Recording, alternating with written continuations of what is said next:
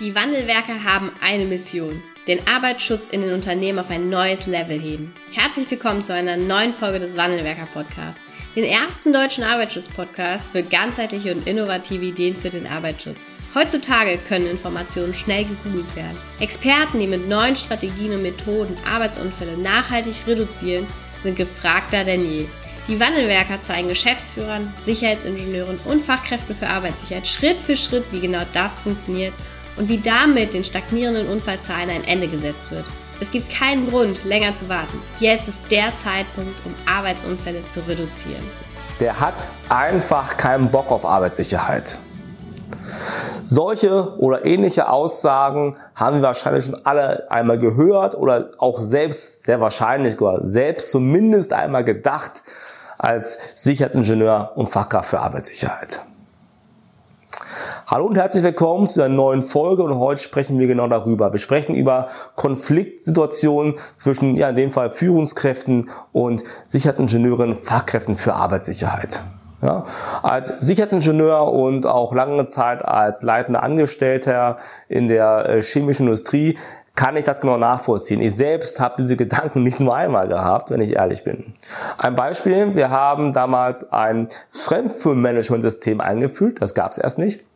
Wir haben es eingeführt und haben hier in dem Schritt natürlich Leute eingebunden. Wir haben es nicht aus dem Elfenbeinturm gemacht, sondern wir haben wirklich Produktion, Instandhaltung, Einkauf, Empfang, also alle, die damit zugehörten, an einen Tisch geholt. Wir haben in, äh, in einem Projektteam daran gearbeitet, diesen Fremdfirmenprozess möglichst gut zu schleifen.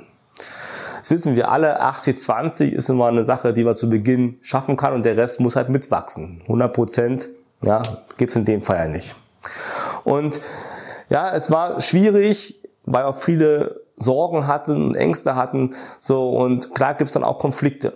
Ja, indem es mir plötzlich der, die Standhaltung und Produktion sich erstmal sagt, okay, du bist verantwortlich, nein, du bist verantwortlich. Am Ende des Tages kommt die Frage auf, liebe HSE-Abteilung, übertreibt ihr nicht auch hier? Überpaste ihr nicht? Wahrscheinlich kennt ihr es, überpaste ihr das denn jetzt nicht hier? So, und dann ist die Frage, wie gehe ich mit diesem Konflikt um? Ich kann jetzt in den Streit reingehen und zugegebenermaßen ist mir das nicht nur einmal passiert in der Vergangenheit, bis ich mir so ein paar Sachen klar gemacht habe und überlegt habe, okay, was kann ich denn tun, damit wir hier jetzt nicht in den Streit geraten, am Ende des Tages erstmal alles steht, sondern wie können wir schaffen, im, im Sinne des Unternehmens, im Sinne der Mitarbeiter und auch der Führungskraft und auch des Arbeitsschutzes hier gut voranzukommen. Und hier ist mir aufgefallen, dass wir im Prinzip so ein paar Sachen, auf ein paar Sachen achten müssen und verstehen müssen, damit wir eben nicht immer wieder in solche Konflikte hineinlaufen. Zumindest Konflikte hineinlaufen, die keinen guten Ausgang haben. Lass uns nochmal fragen, warum glauben wir manchmal, der, die Führungskraft hat keinen Bock auf Arbeitsschutz? Weil sie ja gewisse Aufgaben nicht erledigt. Ne? Da fallen mir auch ein paar Beispiele ein. Und immer wenn ich darüber nachgedacht habe, auch wenn der, der Streit mal da war und das vielleicht nicht so konstruktiv war am Ende des Tages, wenn ich darüber nachgedacht habe, und das ist auch das Wichtige, ja, denkt immer darüber nach, wenn ihr ein Konfliktgespräch hattet, was nicht gut ausging, kam ich dazu, dass die Führungskräfte, die mir im Gespräch gegenüber saßen, überfordert waren. Die waren einfach überfordert. Manchmal wussten sie nicht, wie sie es zeitlich einbinden sollen, aber ich glaube, meistens ist das so, dass sie einfach nicht wissen, wie sollen sie es umsetzen. Und da können wir denen das eigentlich in den meisten Fällen noch gar nicht übel nehmen, weil sie die Ausbildung gar nicht haben. Im Bereich Fremdfirmenmanagement, klar, gab es den Fremdfirmenkoordinator, da gab es eine Schulung, aber in vielen anderen Sachen, Gefährdungsbeurteilung, Unterweisung, Betriebsanweisung, da bekommen die ja meistens gar keine Schulung. Ja, die müssen sich ja eigentlich so auf YouTube anschauen, wenn sie gut sind, was machen die jetzt, oder so ein bisschen am Rande hören, was machen andere. Denn was wir immer gut können, ne, ist halt rechtliche Verantwortung, Haftung im Arbeitsschutz. Das können wir den Führungskräften gut beibringen. Aber alles andere, was danach kommt, also wie kann ich denn überhaupt die Verantwortung, die ich habe, umsetzen? Da hapert's.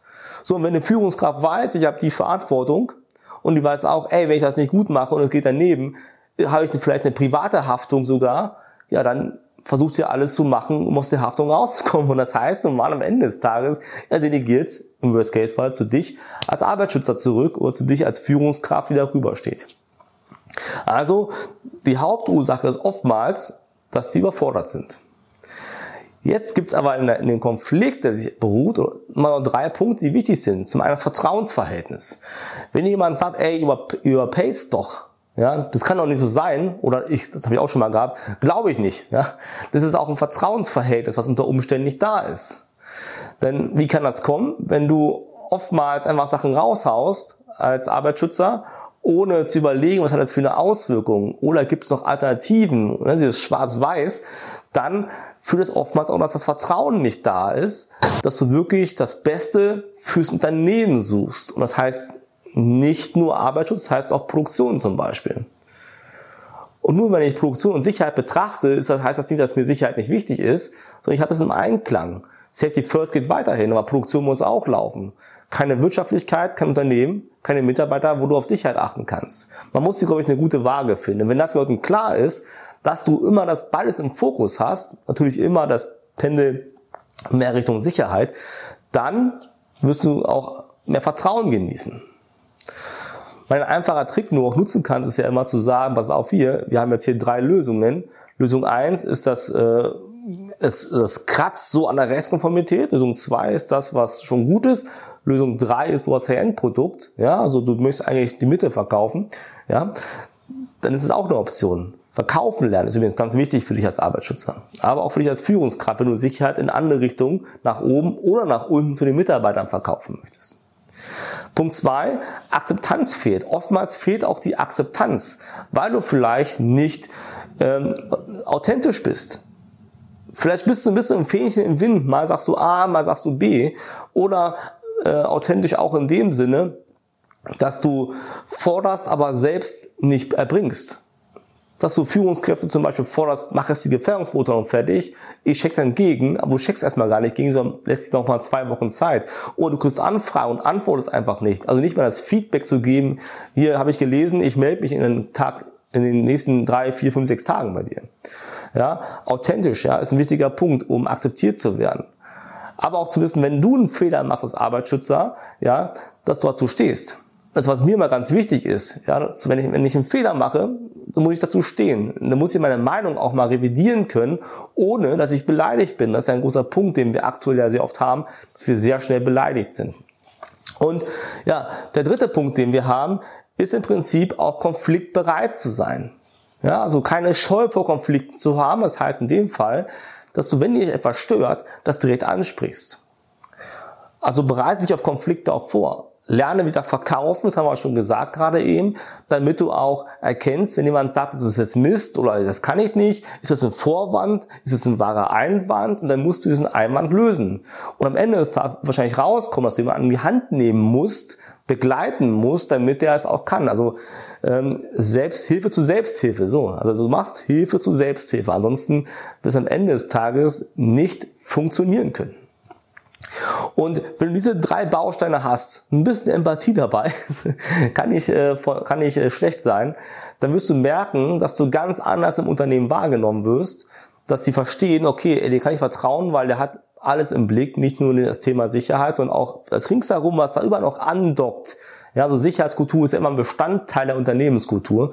Hat er im Blick, ja, der ist authentisch, ja, kann ich akzeptieren, weil es eine gewisse Persönlichkeit ist, so, und der spricht Themen auch direkt an.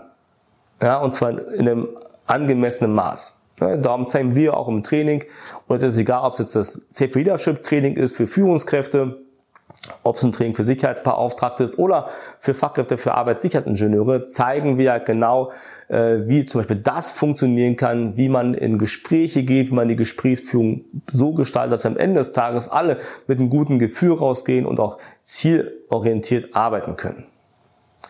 Wenn du und Unternehmen jetzt gerade merken, oh, da haben wir noch ein Problem. Meine Führungskräfte, meine Arbeitsschützer oder auch Mitarbeiter, das ist nicht so harmonisierend, wie es eigentlich bräuchte, um Arbeitsschutz nach vorne zu bringen. Das erkennst du meistens daran, dass Unfälle äh, stagnieren oder gar nicht gemeldet werden. Die Pflasterbox ist leer, aber es sind keine Unfälle gemeldet, bei Nahunfällen nicht gemeldet, Führungskräfte gehen lieber Aufgaben, Mitarbeiter tragen PSA nicht, Mitarbeiter ja, äh, manipulieren Einrichtungen. Da merkst du, da ist irgendwas im Argen.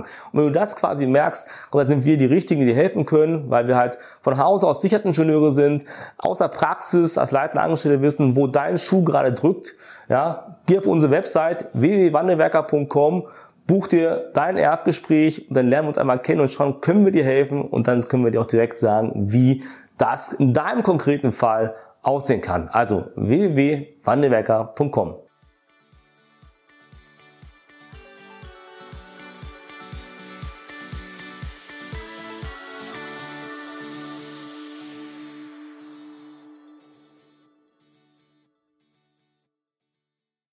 Vielen Dank, dass du heute wieder dabei warst. Wenn dir gefallen hat, was du heute gehört hast, dann war das nur die Kostprobe. Willst du wissen, ob du für eine Zusammenarbeit geeignet bist? Dann gehe jetzt auf www.wandelwerker.com-termin und buche dir einen Termin. In diesem 45-minütigen Beratungsgespräch wird eine Strategie für dich erstellt.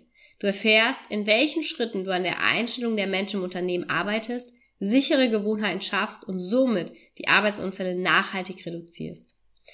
Vergiss eine Sache bitte nicht. Wenn seit Jahren die Unfallzahlen bei dir stagnieren, dann verbessert sich der Zustand nicht von alleine. Du brauchst einen Berater, der dir zeigt, welche Schritte du befolgen sollst und welche lieber nicht. Wenn du wissen willst, ob du für eine Zusammenarbeit geeignet bist, dann sichere dir jetzt unter www.wandelwerker.com-termin deinen persönlichen Termin.